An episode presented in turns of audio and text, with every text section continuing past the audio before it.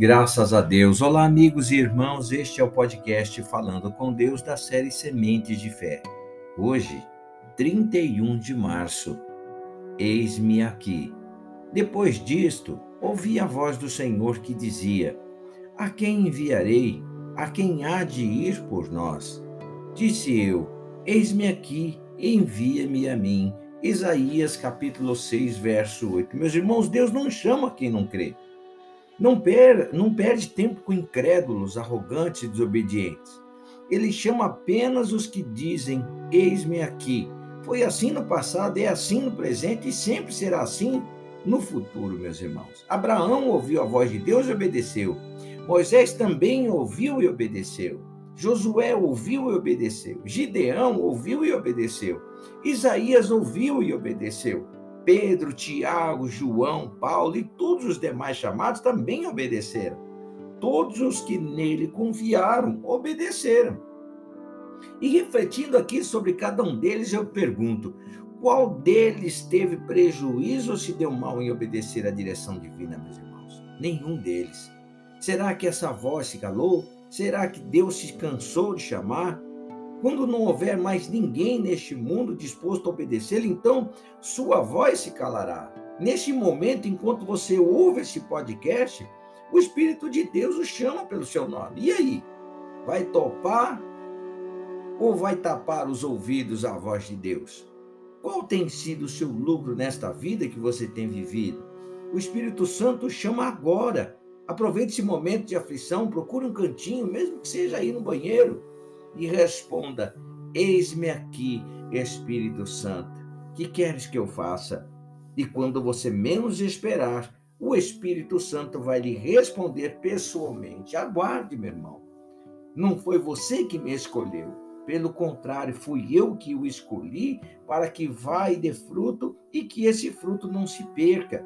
Isso a fim de que o Pai lhe dê tudo o que pedir em meu nome. João 15, verso 16. Quer mais alguma coisa, meus irmãos? Vamos orar. Pai, eu te adoro e louvo ao teu santo nome. Estamos no final do mês de março, dia 31 de março. Até aqui o Senhor Deus nos ajudou, mas o Senhor Deus continua chamando. Continua alçando a sua voz aos corações, meu Deus glorioso, aflitos e angustiados, para que eles possam segui-lo, meu Deus glorioso. Refletindo na vida, sobre a vida da, daqueles que no passado ouviram e obedeceram a sua voz, Pai, nenhum deles tiveram prejuízo algum. Muito pelo contrário, estão contados até hoje no livro da vida. Será que o Senhor se calou, Pai querido? Será que o Senhor Deus se cansou de chamar? Quando não houver mais ninguém neste mundo disposto a obedecê-lo, Pai, então a sua voz se calará. Mas eis-me aqui, Deus Todo-Poderoso. Eis-me aqui, Espírito Santo.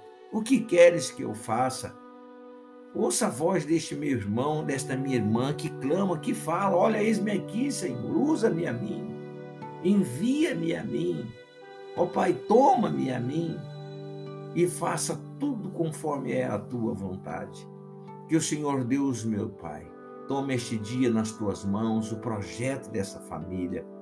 Glorifica o teu nome através desta família, dando-lhes proteção aos caminhos. Meu Deus querido, tirando toda malícia, mentira e medo e angústia do coração deste povo, Pai. Trazendo vida e vida com abundância, trazendo alegria, paz, meu Deus querido, conforto e o regozijo da tua presença, Pai. Por isso que o Senhor Deus chama, Pai. Ah, Pai querido, a quem enviarei? A quem há de ir por nós?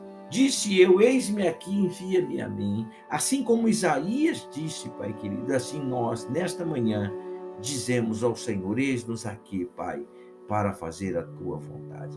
Que o Senhor Deus abençoe e proteja o teu povo. Assim eu oro agradecido de todo o meu coração, em o nome do Senhor Jesus Cristo.